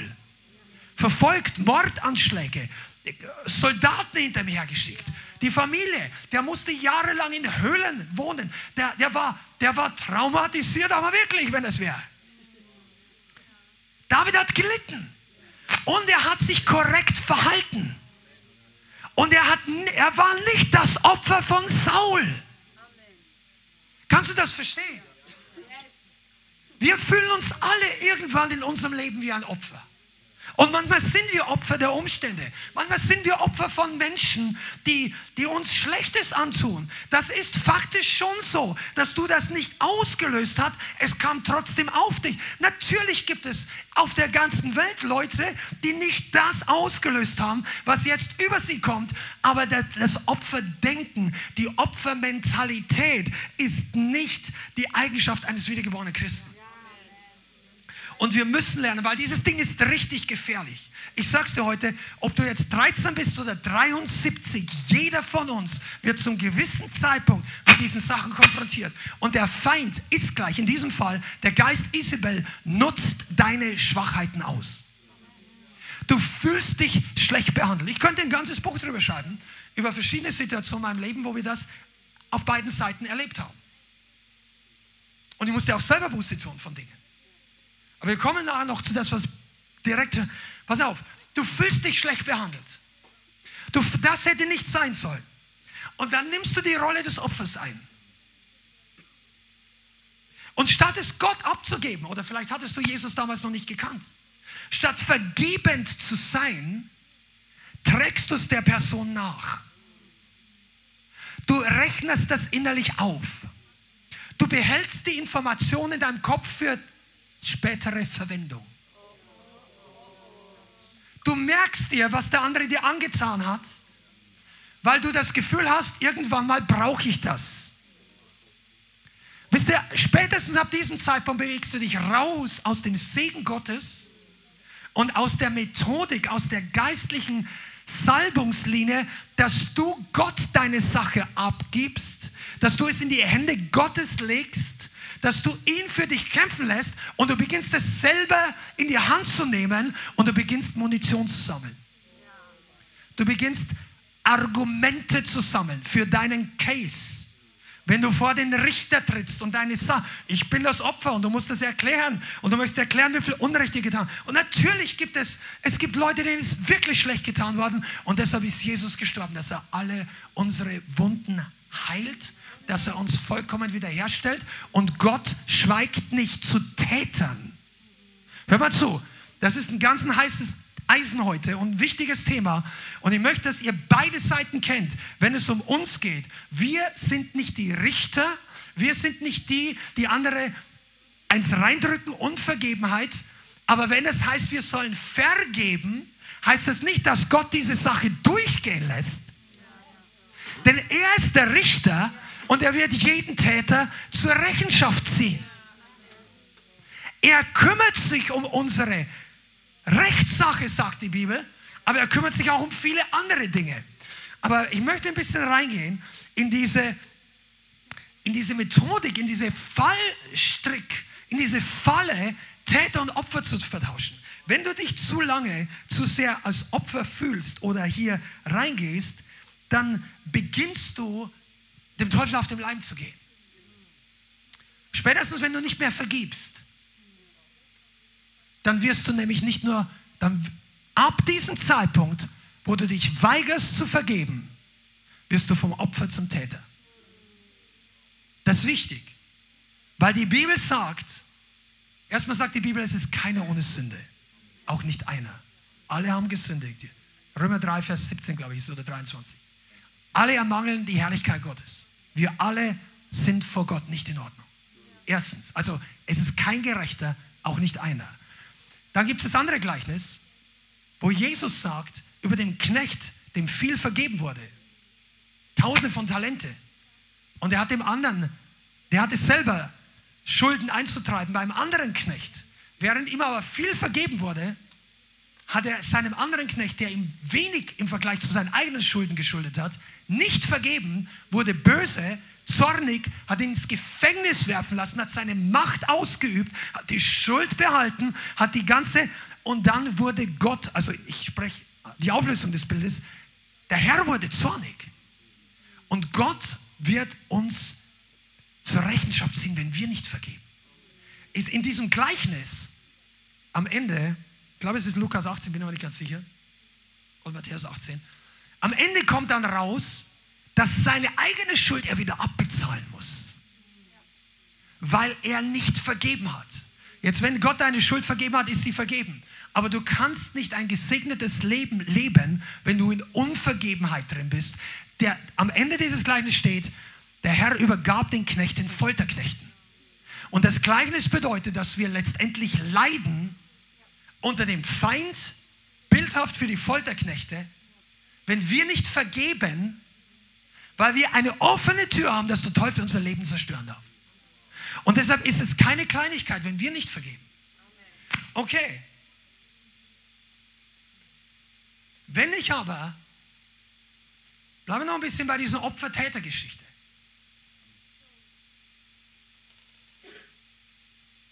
Wir dürfen nicht dazu schweigen, wenn wir diese Methodik sehen. Wir dürfen nicht dazu schweigen im Privaten. Lass dir nicht vom Teufel einreden, dass du ein Opfer bist, wenn du etwas hast, was du selber bereinigen musst.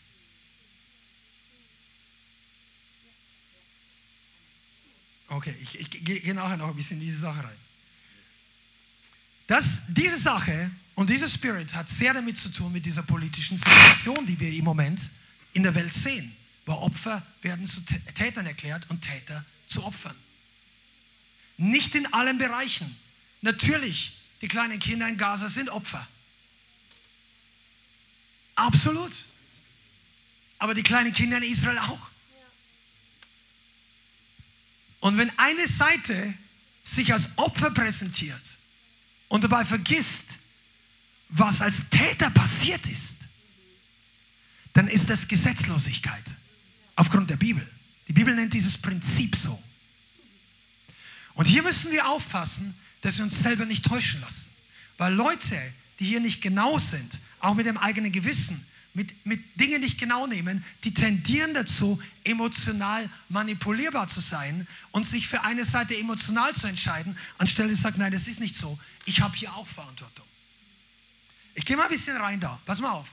Wenn du in einer Situation bist, wo du dir als Opfer vorkommst und du beharrst auf deiner Rolle als Opfer, während aber der Heilige Geist dir zeigt, dass auch du Dinge getan hast, für die du dich bei Gott oder bei Menschen entschuldigen musst, umkehren und um Vergebung bitten, dann ist es nicht dran, dass wir das Thema Opfer priorisieren, sondern zuerst mal unser Leben vor Gott in Ordnung bringen.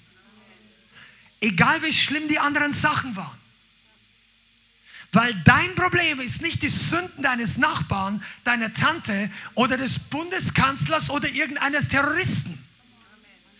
Unsere Sache ist, dass unser Leben vor Gott im Licht ist und wir mit Gott im Reinen sind.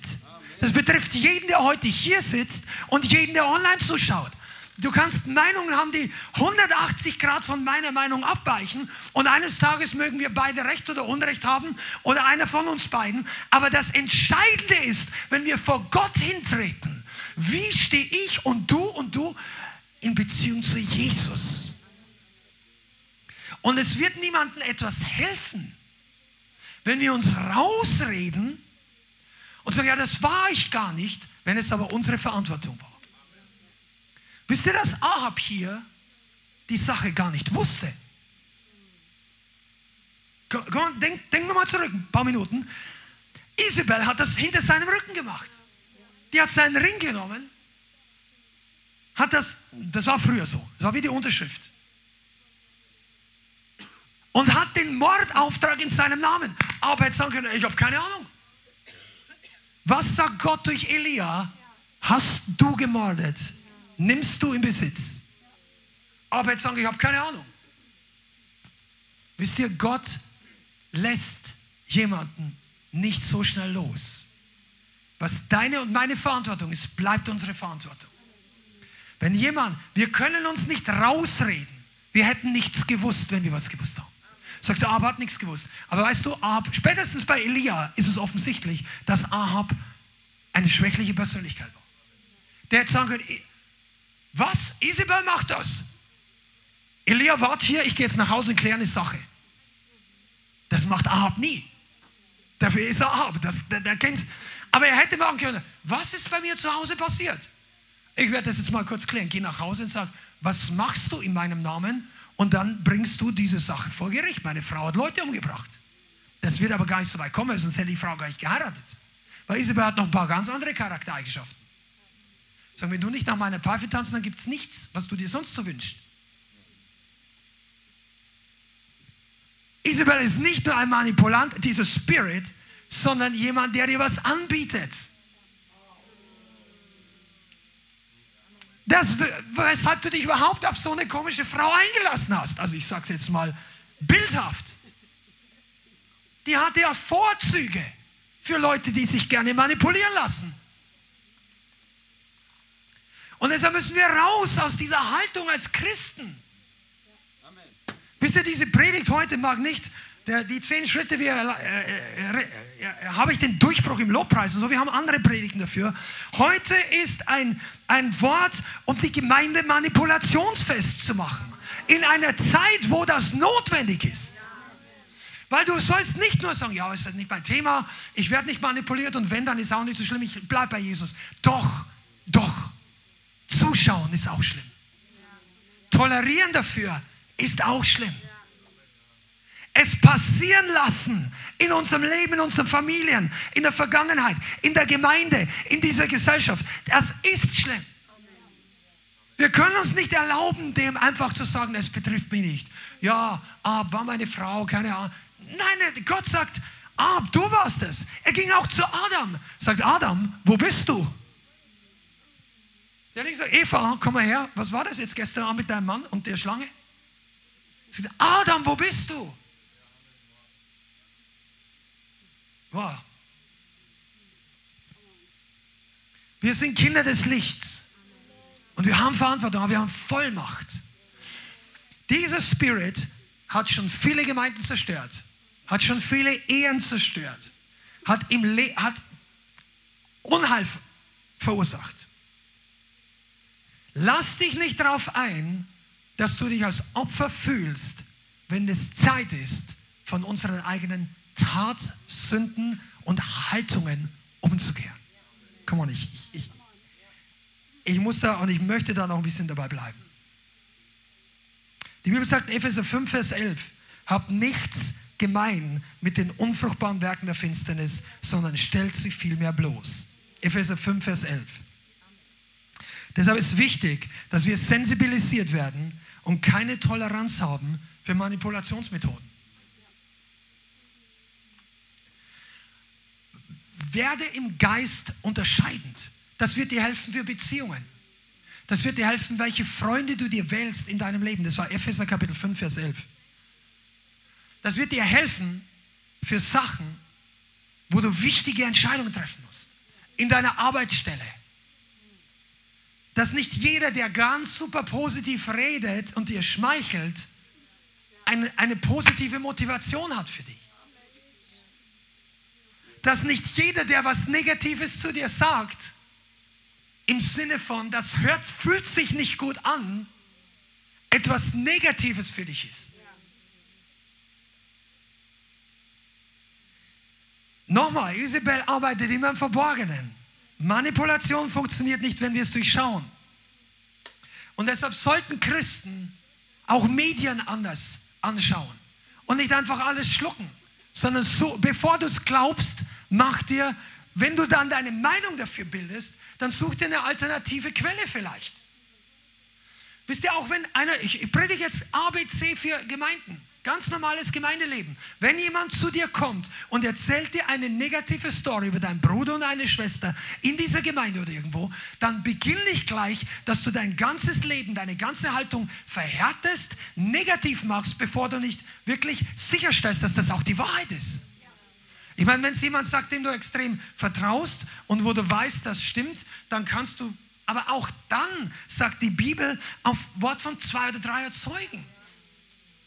Es gibt Leute, die hören eine Nachricht von irgendjemand und blocken die Beziehung schon halb nur aufgrund einer Information. Leute, die sowas tun, sind manipulierbar. In der ganzen Corona-Zeit. Wie viele Leute haben Facebook-Freunde rausgeschmissen, weil irgendjemand anders irgendjemand über das gesagt hat. Und hier wurden Beziehungen gekattet durch den Geist der Manipulation manchmal. Und das war ein Grund zum Teil, warum auch Spaltung, Uneinheit in den Leib Christi gekommen ist. Dieses Thema. Oh, Rabasinde. Come on, wir kommen, wir kommen rum. Der Herr gibt uns nämlich den Sieg über diese Sache. Okay, aber die sagen wir nur zwei, drei Sätze verlieren. Wenn wir uns nicht entgegenstellen, wenn wir Toleranz für diesen Spirit haben, Opfer, Täter, Umkehr, wir werden selber zum Opfer. Wir werden zum Opfer der Manipulation. Verstehst du? Wenn du sagst, ja, ja, das stimmt schon, alles mir nicht so wichtig, ah, und deine Emotionen gehen in die Richtung, du hast es nicht ganz, nach, ja, der ist bestimmt schuld, der ist bestimmt nicht schuld, oder du sagst, ja, ich weiß, da stimmt irgendwas nicht, ist mir nicht so wichtig, ich toleriere es, kein Problem, ich will nur nicht streiten, aber du hast keine klare Meinung, du stehst nicht für die Wahrheit, dann wirst du auf Dauer, deine schweigendes Zustimmen macht dich zum Opfer für Manipulation. Und wenn du jahrelang Manipulation zugestimmt hast, ist es Zeit, Buße zu tun. Ich sage das aus eigener Erfahrung. Das brauchst du, damit dein Geist sauber ist, dein Leben, deine Seele sauber wird. Das war nicht nur ein Problem im Nationalsozialismus, diese Art von Manipulation. Das ist für uns wichtig. Mensch, das ist wirklich, auch wenn manche unsere Gemeinde vielleicht nicht mögen deshalb. Aber ich glaube, dass Christen, Männer und Frauen mit Rückgrat sein sollten, die für die Wahrheit in der Gesellschaft auch aufstehen die eine Stimme erheben. Du musst nicht zu allem und jedem deine Meinung sagen. Und du musst auch nicht wegen Kleinigkeiten Beziehungen riskieren und, und irgendwie äh, an, an jeder Ecke im Internet Kommentare hinterlassen. Aber es ist trotzdem wichtig, dass wir nicht einfach den Weg des geringsten Widerstandes gehen. Wir sollten unser Leben dafür einsetzen, dass die Wahrheit ans Licht kommt. Wir sollten eintreten, dass selbst, wisst ihr, warum das so schwierig ist? Was ist denn, wenn die Wahrheit deinen besten Freund beschämt und deinen größten Feind nützt? Ich sag's nochmal, weil das die meisten nicht durchdenken. Was ist, wenn die Wahrheit deinen schlimmsten Feind jetzt gerade gut dastehen lässt und deine ganze bisherige Theologie gefährdet? Das ist der Grund, warum manche Leute wie in Bunkern feststecken im Sensationismus, also in dem Glauben, dass Gott keine Wunder mehr tut. Sie haben seit 25 Jahren geglaubt, lesen seit 30 Jahren die gleichen Bücher, sind fest davon überzeugt und plötzlich kommt die Wahrheit und dann der Prediger soll recht haben. Die Leute, die nach vorne und hinten gleichzeitig umfallen, niemals. Und der Heilige Geist überführt dich gerade, möchte dich überführen. Und du sagst, das kann nicht sein. Weil du bist Opfer der Manipulation geworden und wenn du festhältst, wirst du ein Täter. Und durch dich hat diese Lüge einen weiteren Stein oder einen weiteren Grundmauerstein in dem Gebäude dieser Lüge. Verstehst du, was ich meine? Deshalb ist es wichtig, dass wir die Wahrheit immer mehr lieben als unseren Vorteil. Komm on, das, das, das, ist eine, das kannst du dir aufschreiben. Du musst die Wahrheit mehr lieben als deinen eigenen Vorteil. Als die Wahrheit mehr lieben als deinen Ruf die Wahrheit mehr lieben als deine präferierte Theologie. Die Wahrheit mehr lieben als deine Vergangenheit, deine Zukunft und deine Erfahrung. Sonst kann man dich manipulieren. Sagst du, ja, das würde ich nie zulassen. Du merkst es nicht.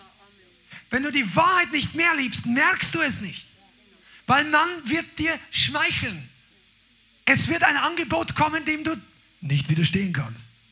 Etwas, wo du einfach nicht Nein sagst. Und du bist überzeugt, das war deine freie Entscheidung. War es auch. Aber die Entscheidung war nicht im vollen Bewusstsein. Kein Mensch, der in die Hölle geht, hat das volle Ausmaß seiner Entscheidung vorher verstanden. Niemand. Der Teufel ist der Master-Manipulant. Und wir alle haben irgendwann in unserem Leben von dieser Suppe gelöffelt. Und es ist Zeit, dass Gottes Licht anknipst, dass er uns rausführt, dass Gemeinden hervorkommen, die durch den Geist, einen Geist, durch den Geist Gottes, einen Geist der Unterscheidung haben. Die feststehen können, sagen, du, ich weiß nicht, was das ist, aber hier klingt irgendwas komisch. Ich möchte da noch nichts dazu sagen. Ich werde mich hier noch nicht festlegen. Ich möchte darüber beten. Ich werde mich noch informieren wenn es so um äußerliche Dinge um geistliche Dinge. Wenn ein Bruder, eine Schwester aus der Gemeinde ständig mit dir Gemeinschaft haben will und er erzählt dir Sachen, die er weder seinem Hauskreisleiter noch den Gemeindeleitern irgendwas erzählt und das Ganze hat ein und das andere, was so folgt, dann sollte dir ein Licht aufgehen und sagen, hey, das klingt komisch, ich weiß nicht, was dein Problem ist, aber, und verstehst du, was ich meine? Du musst lernen, wo Dinge im Unsichtbaren sind, warum sie dort sind und dass du dein Herz bewahrst. Und spätestens dann, wenn der Heilige Geist dir einen Wink gibt, missachte ihn nicht. Geh nicht drüber hinweg, auch wenn es dich deine Beziehung oder Nachteile in deinen Beziehungen kostet. Leute fallen deshalb vom Glauben ab. Sie wollen den Preis nicht bezahlen für die Wahrheit. Das, das musst du nicht gleich rauslaufen und sagen, ich werde von, für den Glauben verfolgt. Das ist einfach das, das, die Wahrheit wollte von dir, dass du die Entscheidung nach links triffst, aber du gehst nach rechts, was zu viele negative Konsequenzen hat. Aber Gott möchte das nicht. Okay, wir müssen uns schützen. Gehen wir in die letzte Runde her. Dieser Spirit möchte uns dazu bringen, Verantwortung abzulehnen. Die ganze Opfer-Täter-Umkehr hat im Prinzip das Ziel, dich und mich und andere, aber dich und mich dazu zu bringen, dass wir unsere eigene Verantwortung ablehnen. Ich bin das Opfer. Da kann ich nichts dafür. Da waren die Umstände dies. Die, Sachen waren so schwierig. Ne, ich, ich möchte das nicht auf jede Einzelsituation. Es gibt Situationen, da kannst du nichts machen, okay. Aber ich rede von einer generellen Haltung, von einem Grundproblem, okay? Du wirst immer, wenn du dich einmal als Opfer identifizierst, konsequent, tust du dich schwer, dem Geist der Überführung Raum zu geben. Verstehst du? Das ist jetzt, das ist Wachstumsnuggets hier. Wenn du dich ständig als Opfer in einer Situation siehst und du kommst nach vorne zum Gebet und du sagst, hilf mir, dass dieser Täter von mir weggeht, dieser Umstand, dieser Mensch, diese Situation, dieser Dämon, was auch immer, du siehst dich als Opfer Und der Teufel will dich so lange in der Position halten, damit du deine Verantwortung wegschiebst. Ich kann da nichts machen. Das ist über, erst muss das weg, dass ich was machen kann. Aber Gott sagt, das ist nicht der Fall. Und ich, meine Frau und wir haben in der Gemeinde Seelsorge-Team und Befreiungs- und schon bestimmte, sagen auch andere Leute im Befreiungsdienst sind, selbst wenn Leute extrem belastet sind, gibt es immer noch ein Fenster der persönlichen Entscheidung. Du wirst nicht nur fremdgesteuert. Aber auf dieses Thema will ich nicht reingehen, weil die meisten von uns haben nicht dieses erste Problem. Verantwortung. Wenn du eine Gruppe als Opfer definierst für dich, dann tust du dich ganz schwer, Überführung zuzulassen, dass da auch Täter sein können. Ich lese dir das mal kurz vor, weil ich das.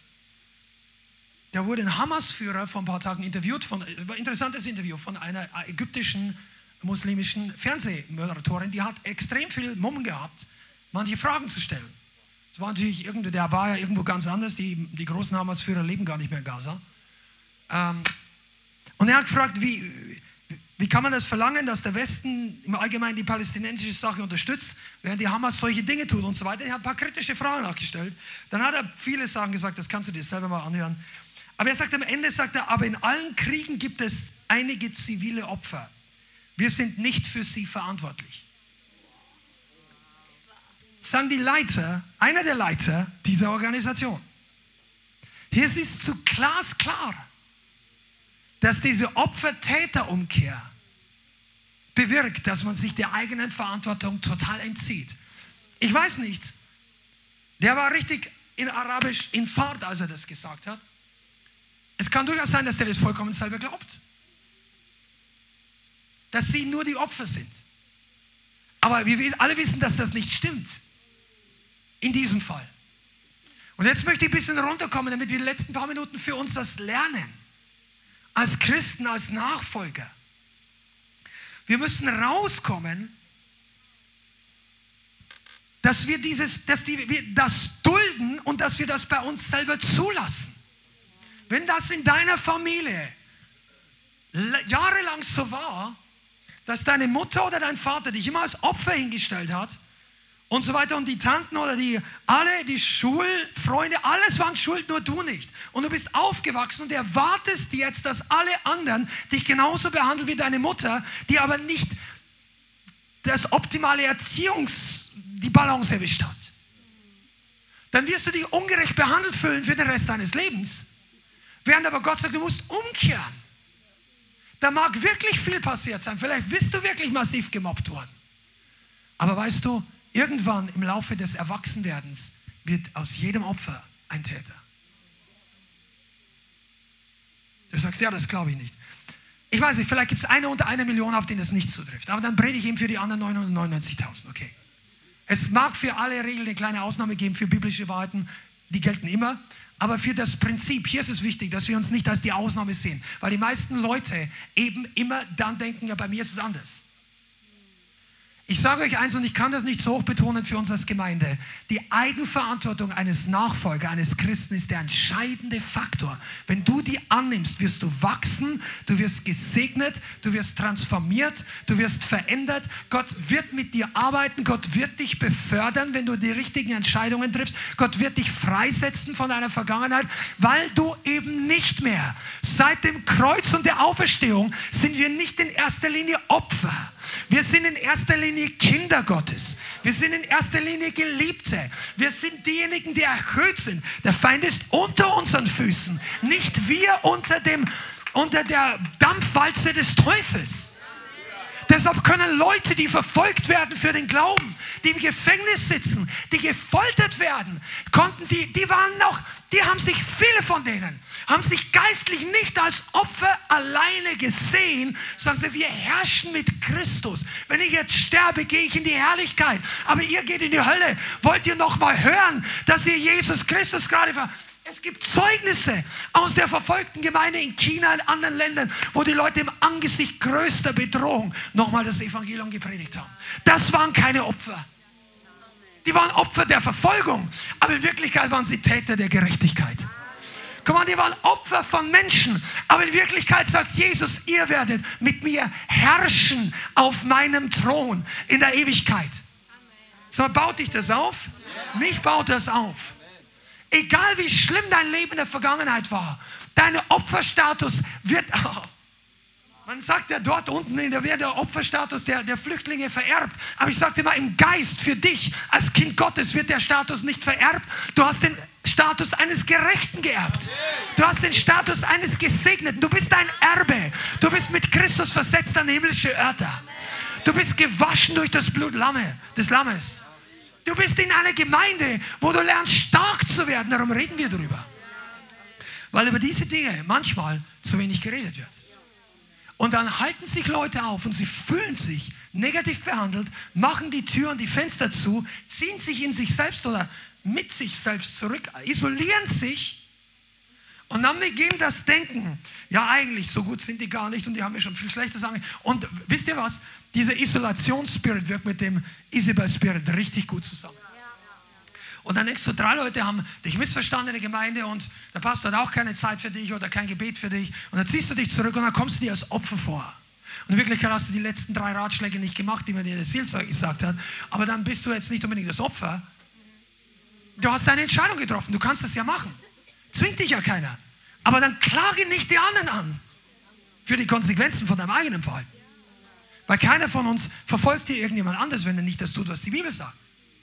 Aber die Konsequenzen muss jeder von uns selber tragen. Und hier entscheiden sich, oh, komm, Maturity. Hier unterscheidet sich Reife von geistlichen Kleinkindstadium. Ein geistliches Kleinkind braucht Unterstützung, Windeln wickeln, also auch ein natürliches Kleinkind. Nahrung vorbereitet, vorbereitete Nahrung, wie, also wenn du ein kleines Baby hast, dann, dann gibst du kein Stück Steak, das kann es überhaupt nicht packen. Da wird der, der, der Babypreis sieht aus wie ich weiß nicht, das ist vorgekaut fast, ja. Also das ist vorbereitete Nahrung. Wenn Menschen noch nicht reif sind, wenn sie ganz klein sind, haben sie ganz andere Voraussetzungen. Aber reife Leute übernehmen Verantwortung.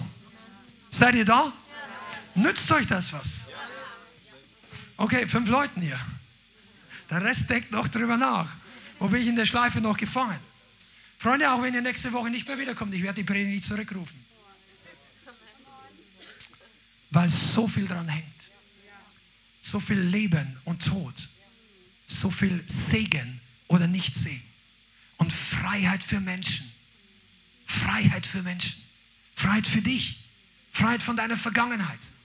Ich komme jetzt mal zum, in die letzten, was können wir damit machen? Löse dich von der Kooperation mit diesem Spirit. Löse dich innerlich, wo du gemerkt hast, du hast Manipulation in der Vergangenheit toleriert. Kehr deinem Herzen um, tu Buße, schweige nicht mehr dazu. Ich rede nicht davon, dass wenn deine, dein, deine Arbeitskollege noch ein anderes Kollege ständig manipuliert und du, mischst dich in jedes Gespräch an, das meine ich nicht. Aber du kannst auch eine Stellung beziehen. Wie oft kenne ich das von unseren eigenen Jobs, bei mir schon vor Jahren früher oder auch Bianca, wo es gibt dann Versammlungen, es gibt Teammeetings und so weiter und einer mobbt den anderen oder Manipulation läuft. Ja, es kostet etwas, wenn du dich für die Wahrheit hinstellst. Du musst auch nicht besserwisserisch sein, predigen nicht jedem gleich alles zu und sagen, ich bin, dann, dann, dann kriegst du irgendeinen so Pharisäerstempel. Das, das ist überhaupt nicht richtig, sondern steh einfach nur für die Wahrheit. Da musst du im Einzelfall noch gar nicht von Jesus reden, sondern einfach nur sagen, ich finde das nicht in Ordnung. Wir sind alle, also viele sind die Evangelisten, wir schämen uns nicht für Jesus, aber in diesem Moment brauchst du nicht gleich das Ganze, die Bibel auspacken, sondern einfach nur sagen, du, das hier ist nicht die Wahrheit. Und wann ich persönlich glaube, Freunde, ich sag's euch, ich glaube, dass Deutschland anders aussehen würde, wenn die Leute, die dieses Fahnen verbrennen, der jüdischen und israelischen Fahnen, überhaupt nicht für gut heißen, wenn nur 10% von diesen Leuten aufstehen würden. Und auf die Straße gehen und sagen, Freunde, was macht ihr hier? Reicht euch nicht, was zur Nazi-Zeit in dem Land passiert ist? Du musst ja nicht aggressiv sein dabei, aber stell dich einfach hin und sage, das nächste Mal, wenn du eine Fahne verbrennen willst, musst du mich vorher abstechen.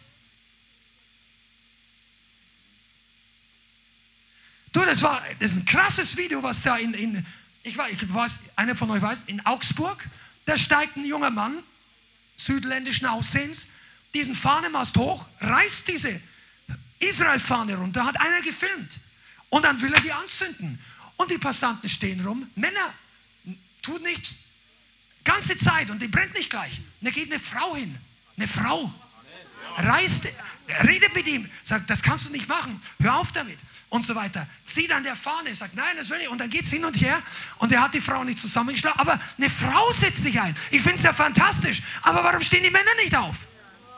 Warum geht da keiner hin und sagt, diese Fahne in Deutschland wirst du hier nicht verbrennen? Wenn du das auf deinem Grundstück machst, ist deine Sache. Aber keine öffentliche Fahne, für die ich Steuergelder bezahlt habe was nicht jeder gemacht hat. Aber wir sollen nicht mehr schweigen. Versteht ihr, was ich meine? Ich meine nicht einen falschen Heroismus dazu sagen. Aber es ist doch mal gut, wann steht die Gemeinde auf? Wenn wir, wisst ihr, oh, ich möchte euch heute ein paar geschichtliche Sachen und einfach in, in, in die Substanz der Gemeinde reinziehen. Wisst ihr, was jemand gesagt hat? Die Juden sind wie die Kanarienvögel der Gesellschaft. Das ist ein Bild. Weißt du, was es bedeutet? Früher, als es keine Technik gab, in den Bergstollen, im Untertagebau, da war nicht sicher, ob noch genügend Luft, Sauerstoffgehalt zum Atmen ist. Da haben die Leute Kanarienvögel mit in die Stollen genommen, weil die schneller sterben als Menschen, wenn der Sauerstoff gering wird. Und wenn der Kanarienvogel eingeht, dann wissen die, wir müssen hier raus, hier gibt es ein Problem. Der Sauerstoff ist zu wenig, bevor die alle ohnmächtig werden. Und jemand hat gesagt, wie sie mit den Juden umgehen ist so, wie sie später mit anderen Gruppen umgehen. Verstehst du, was ich meine? Und wenn wir hier schweigen, überhaupt verdienen schon mal unsere Freunde, ich nenne es jetzt einfach mal so, die Juden generell, dass wir für sie einsetzen. Aber wir sollten auch die Entwicklung der Gesellschaft generell im Blick behalten. Deshalb sollten wir nicht zur Manipulation, zu diesem ganzen Spirit einfach schweigen. Okay, und das Ganze kannst du von der gesellschaftlichen Ebene runterbringen auf Familie, auf Arbeitsstelle, auf Kindererziehung. Freunde, wenn du hier dabei bist, zu unserer Gemeinde, wenn du heute merkst, dass du deine Kinder jahrelang falsch erzogen hast und dich auf diese Opfertäterumkehr eingelassen hast, dann ist es jetzt Zeit umzukehren. Buße zu tun, auch wenn sie schon erwachsen sind. Löse dich und sage, ich habe verpasst, klare Richtlinien zu geben und für die Wahrheit einzutreten, ich habe mich Manipulation gebeugt und bin selber dazu geworden. Die meisten Leute wollen das ja nicht gern zugeben, deshalb bete wirklich selber darüber. Aber wenn du lasch warst, kein Rückgrat gehabt hast, deine Kinder nicht in der Furcht Gottes erzogen hast, dann versuchst, wenn du, pass mal auf, heute sind wir eh schon dabei, auf die Zehen zu treten.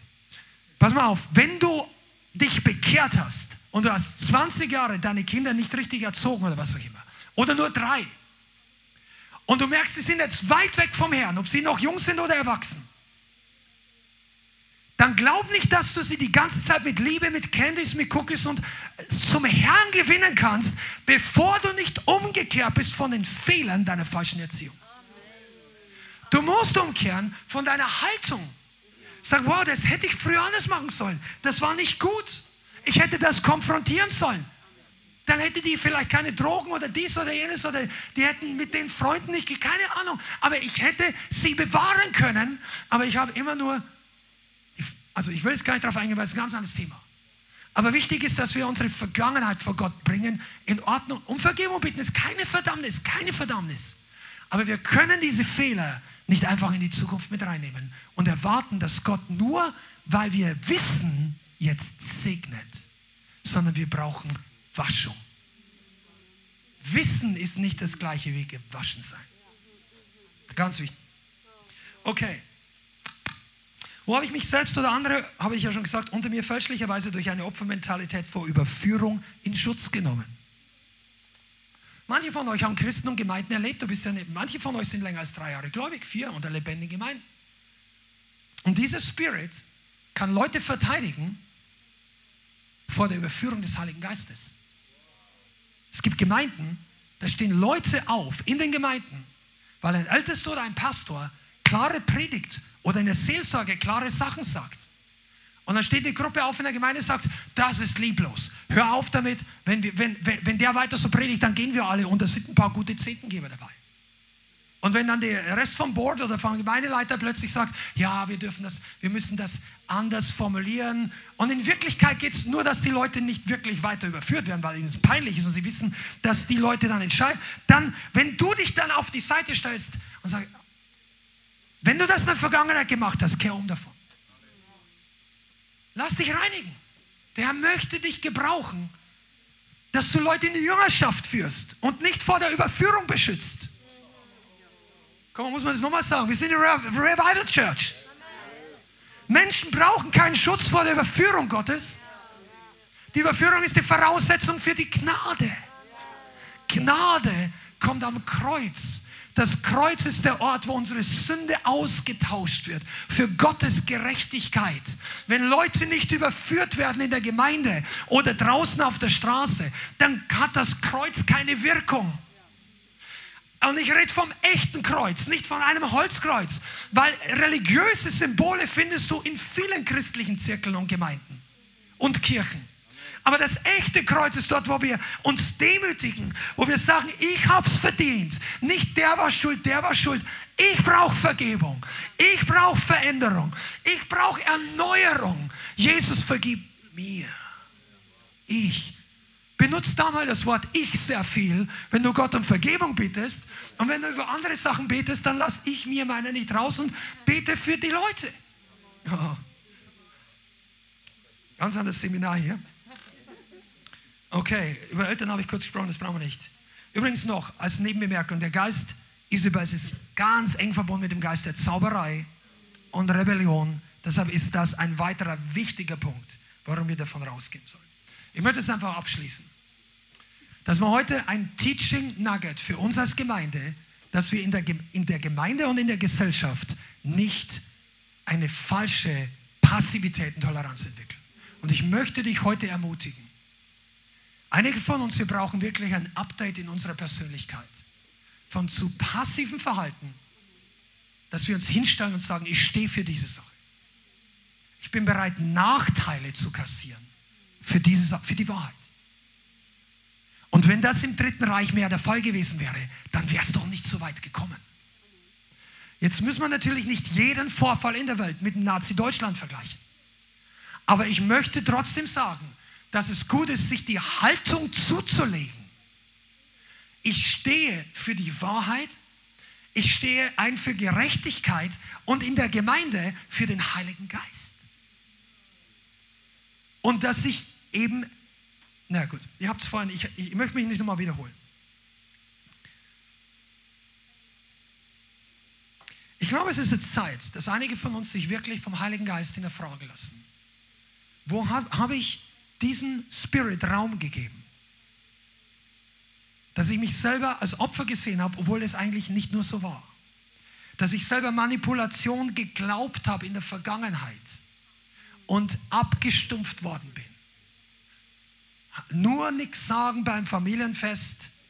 Aber wenn es aber um Jesus geht, trotzdem schweigen. Versteht ihr? Manche Familienangehörige sind deshalb nicht errettet, weil die Christen einfach zu wenig Rückgrat haben. Manchmal auch, weil sie zu wenig Liebe haben. Du brauchst beides. Liebe bedeutet, du lässt dich lieber auf die andere Wange hauen. Du lässt dich lieber fertig machen. Du lässt dich lieber ver verleumden, als dass du das Gleiches mit Gleichem vergeltst. Aber Rückgrat heißt, du stehst zu der Sache. Zu dem, was du glaubst. Zu dem, an wen du glaubst. Oh, da könnte ich weitergehen. Und ich glaube, dass Deutschland Leute braucht, die diese Herzenshaltung haben. Das sind nicht nur ein paar Gemeinden. Ich glaube, dass das Herz bei vielen dafür da ist. Ich möchte dich auch, unsere Freunde und Zuschauer im Internet, ermutigen, dass du diese Predigt jetzt nicht einfach nur abhakst, sondern dass wir uns wirklich mal in uns gehen und sagen, was ist denn unsere Antwort? Wenn ich davon höre, dass 40 Leute und der Großteil von Babys enthauptet worden sind. Ist es wirklich nur ein paar Euro nach Israel zu geben und einfach zu sagen, wir segnen Israel mit Gebet? Natürlich ist es das. Aber es muss auch ich persönlich glaube das einfach. Einen Aufschrei, ein Wachrütteln durch unsere Gesellschaft und durch unser eigenes christliches Gemeindeleben gehen. Das sagen, wir haben manchmal zu stark geschwiegen, wir haben manchmal zu uns passiv verhalten. Lasst uns auch wirklich aufstehen. Lasst uns nicht jede Manipulation mitmachen. Vielleicht bist das nächste Mal du die Zielgruppe. Dann bist du froh, wenn andere für dich aufstehen. Und jetzt ist Zeit, dass wir unseren Mund erheben, unsere Stimme erheben, meine ich, unseren Mund öffnen. Und vor allem ist das ein geistliches Training. Damit schließe ich jetzt. Das Training, dass wir lernen, unangenehme Dinge trotzdem zu tun, weil sie richtig sind. Viele in der Gemeinde Jesu sind durch Gnade trainiert, dass alles, was von Gott ist, ist gut. Alles, was Gott tut, ist für mich. Und Gott nimmt mir die Last ab, deshalb habe ich nicht viel unangenehme Dinge. Aber es gibt manche der größten und wichtigsten Entscheidungen im Leben sind unangenehme Entscheidungen.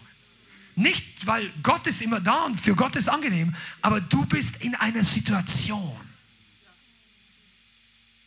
wo unser menschlicher, wo es nicht immer gut läuft. Und lasst uns doch heute mal, lasst uns zusammen aufstehen, wir werden jetzt beten. Lasst uns doch heute mal darüber dem Herrn danken, dass ich meine es ganz ehrlich. Wir unterstützen unsere Freunde, aber dank doch dem Herrn mal, dass du heute nicht, heute früh, in einem Bombenbunker aufwachen musst und sagst und Angst haben musst um dein Leben. Vielen von uns geht es sehr gut. Ich weiß, dass hier unterschiedliche Leute sind, auch manche, die vielleicht nicht verstehen, wie es so intensiv über Wahrheit und Manipulation, warum muss man darüber reden? Ich sage dir eins, wenn du ein reines Herz bewahren möchtest, ist das ein wichtiges Thema. Wenn du mit Jesus zusammengehen möchtest, ist das ein wichtiges Thema. Spätestens, wenn du mal Beziehungen hast, wenn du irgendwie in der Gemeinde mitarbeitest, wirst du merken, dass der Geist Isabels einer der Hauptfeinde der Gemeinde und vor allem der Salbung ist.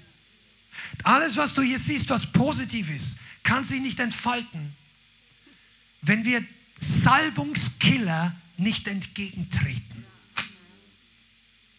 Boah. Weißt du, was ich meine? Und heute ist der Zeitpunkt, wo du auf die Seite kommst und sagst, hey, ich bin im Widerstand. Ich bin im Widerstand gegen diesen Spirit. Ich bin im Widerstand gegen Salbungskiller. Lobpreisteam, komm nochmal nach vorne. Wir werden jetzt beten. Bianca, komm auch gerne. Wir möchten, während wir heute beten, einerseits noch ein paar Sekunden einfach öffnen, wo jeder, oder die Atmosphäre, so dass jeder kurz mal drüber nachdenken kann und sagen, gibt es in deiner Vergangenheit Sachen, wo du weißt, dass du Kompromisse gemacht hast? Vielleicht gibt es hier ein paar Männer, die sich verhalten haben wie Ahab. Und sagst, ah, ich hab's. Ja. Vielleicht gibt es aber auch Frauen, die sich auch wie Ahab verhalten. Lass uns nicht die Geschlechter hier nur allein zuordnen. Nicht jede Frau in der Gemeinde ist Isabel ein Problem, nicht jeder Mann ist Ahab.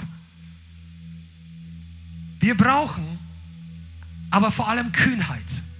Und dafür werden wir heute beten, dass Christen hier aufstehen, die kühn diesem Spirit entgegengehen, die sagen, ich werde mich nicht mehr beugen, ich werde mich nicht mehr canceln lassen, ich werde dazu nicht schweigen zu Unrecht, ich stehe zum natürlichen Volk der Juden und nochmal, das heißt nicht, wir unterstützen alle Politik des Staates Israel, gar nicht. Aber es heißt einfach, dass wir was dagegen haben, dass alle Juden ins Meer getrieben werden sollen. Und dass ich, was sie sagen. Und dass wir uns dagegen stellen, gegen Manipulation und falsche Kontrolle. Vielen Dank fürs Zuhören. Wir hoffen, die Botschaft hat dich inspiriert und weitergebracht. Diese und noch mehr Botschaften findest du auch als Livestream auf unserem YouTube-Channel, zusammen mit Live-Worship und vielen bewegenden Zeugnissen. Wir würden uns freuen, wenn du auch mal in unserem Gottesdienst vorbeischaust. Alle Infos dazu findest du auf unserer Webseite, auf Facebook oder Instagram. Links dazu findest du in der Beschreibung. Schreib uns gerne dein Zeugnis oder dein Gebetsanliegen unter info at lighthouse.center. Tschüss und bis zum nächsten Mal.